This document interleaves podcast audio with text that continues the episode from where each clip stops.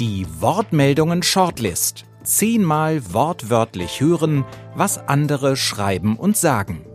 Ich bin Gesa Ufer und Sie hören Folge 7 mit Tex Rubinowitz. Jahrgang 61, Zeichner, Maler, Cartoonist, Schriftsteller, Reisejournalist und Wahlösterreicher.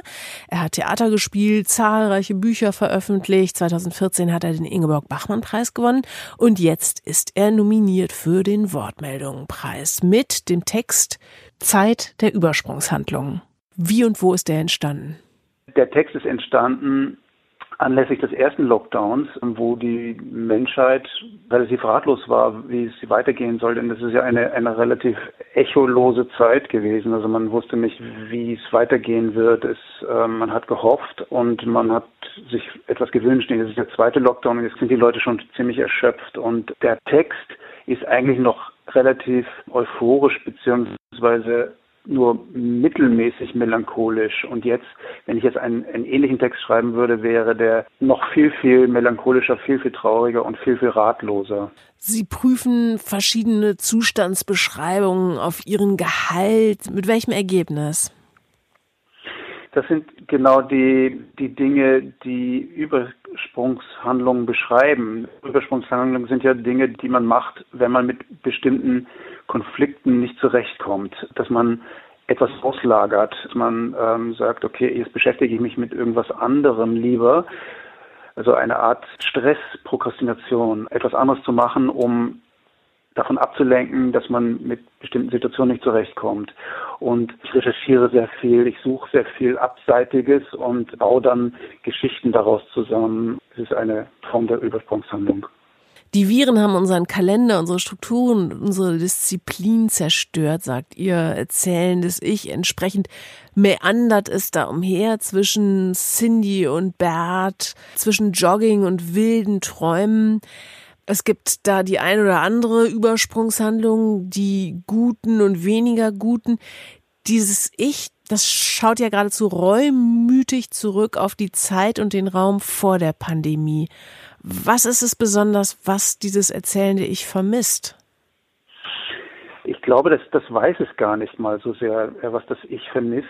Interessantes Phänomen ist, dass man sich an ein Früher erinnert, ohne das Früher richtig genau zu definieren zu können. Aber und alles, was gestern war, vergisst. Also man, man vergisst ganz schnell, wie war eigentlich der erste Lockdown, wie war unser Sommer und baut sich dann ein, ein Fantasiesommer oder eine Fantasienormalität zusammen, an die man sich nur vage erinnert. Und ich glaube, dieses Jahr des Stresses und der Unsicherheit, das ist so eine Art Unsicherheitsraum. Also wenn man jetzt zum Beispiel auf die Straße geht oder die Leute anschaut, man sieht tatsächlich diese Mischung aus Melancholie und Aggression und Ratlosigkeit und man, man lebt in dem Moment. Eigentlich ist es ein, ein interessanter Zustand oder ein, ein, guter Zustand, dass man den Moment wahrnimmt und äh, nur so eine Chimäre eines, einer Utopie hat. Also mein Text ist eigentlich, das Banale steht neben dem pseudowissenschaftlichen oder äh, pseudophilosophischen neben äh, nebeneinander, weil so ist das Leben. Also es ist, das besteht nicht nur aus Weisheiten oder aus Lösungen, sondern auch aus kompletten Banalitäten. Und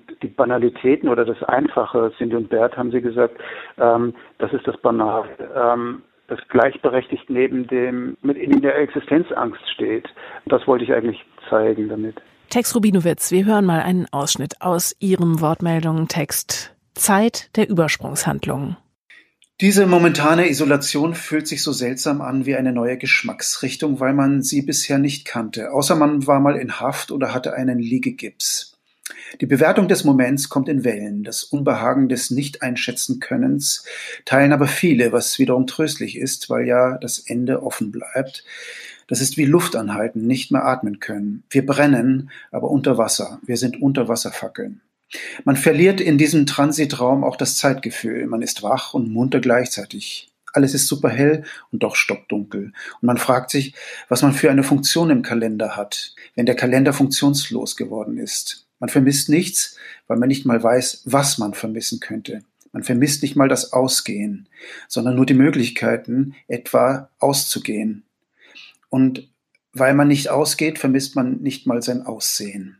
Hedonismus ist jetzt eine Fackel unter Wasser. Man verspricht, dass man zukünftig auch mit weniger Sauerstoff auskommen wird.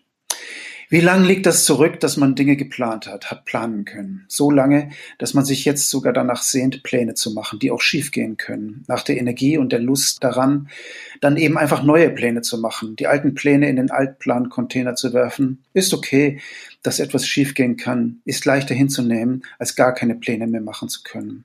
Nichts von einem Morgen zu wissen, von einer besseren oder meinetwegen anderen Zukunft, sich überhaupt an eine Zukunft zu erinnern, zurück in die Zukunft gehen zu können, wie in dem einen Film, den alle kennen, nicht zurück in die abgelegte Vergangenheit reisen zu können, die ja sowieso irreversibel ist, sondern in das, was wir mal uns mal als Zukunft ausgemalt haben. Egal wie. Jede Dystopie hatte dann doch immer noch einen Notausgang, weil jede Dystopie ausgedacht war. Und nun befinden wir uns in diesem Geisterraum und haben keine Zukunft mehr, weil sich das niemand ausgedacht hat. Das wäre dann ja die Hoffnung gewesen. War nur ein Witz, das Ganze okay, aber jetzt langsam mal wieder zurück zur sichtbaren Tagesordnung das ganze Lebenszeug, das immer so weitergeht, auch nicht lustig, immer noch komplizierter, aber eben linear, vorhersehbar. Aber davon sind wir jetzt abgeschnitten, weil uns die Zukunft fehlt, die Erinnerung an eine Zukunft. Unsere Wahrnehmung verschiebt sich, schreiben Sie. Kleines wird groß und Großes wird klein. Das untermauern Sie mit auch sehr lustigen Bildern. Aber ist es nicht vielleicht doch so, dass diese Pandemie uns vielleicht als bessere, als geläuterte Menschen zurücklässt, die so eine ganz andere Art von Demut spüren nach dem Motto, ach, eigentlich war es früher doch gar nicht so schlimm? Natürlich ist das Wort Demut äh, ein schönes Wort, aber das ist äh, eigentlich nur Pathos. Und ich glaube, dass wir aus Selbstschutz relativ schnell vergessen, was war. Ähm, ich kann mich an, an eine Sache erinnern, die fällt mir immer wieder ein, das ist Tschernobyl. 1986, das Atomkraftwerk, das da geplatzt ist. Das war auch ein, vielleicht ein Sommer des Stresses und der Angst und was passiert, wie, wie geht es weiter und so weiter. Aber man hat das dann aber ganz, ganz schnell wieder vergessen, aus Selbstschutz, um aus dieser Nummer rauszukommen, aus dieser Angstnummer. Und ich denke, dass wir jetzt auch von Lockdown zu Lockdown leben und warten auf die Impfung. Und jetzt im Moment ist natürlich eine ganz, ganz dunkle Zeit im Winter, dass man im Moment lebt und den ersten Lockdown zum Beispiel schon vergessen hat, wie das alles eigentlich begann, um sich selbst zu schützen. Denn es wird ja immer schlimmer alles scheinbar. Natürlich ist es mein Naturell, lustig zu sein oder oder oder das ist ja auch ein Ventil. Äh, Lachen ist ja auch ein Ventil und dann gibt es halt Verzweiflungslachen oder oder oder Stresslachen oder aggressives Lachen. Und bei mir ist es vielleicht, also die Witze oder das Lachen, auch so eine Art, ja eben äh, verzweifeltes Ventil. Also mir geht's wirklich nicht gut. Und das ist eben dann eben auch eine Über Übersprungshandlung, dass man Witze macht, blöde Witze macht oder oder versucht kleine Idyllen zu schaffen, also wo man Luft holt oder sich ausruht. Tex Rubinowitz war das mit seinem Wortmeldungen-Text Zeit der Übersprungshandlungen. In der nächsten Folge stellen wir Ihnen Monique Schwitter vor. In ihrem Text Fall lässt sie auf grotesk komische Weise drängende Themen unserer Zeit kulminieren. Migration und Klimawandel, genauso wie Globalisierung und Vereinzelung. Alle zehn Shortlist-Texte können Sie nachlesen auf der Webseite wortmeldungen.org. Der Wortmeldungen Literaturpreis für kritische Kurztexte wird jährlich von der Crespo Foundation verliehen.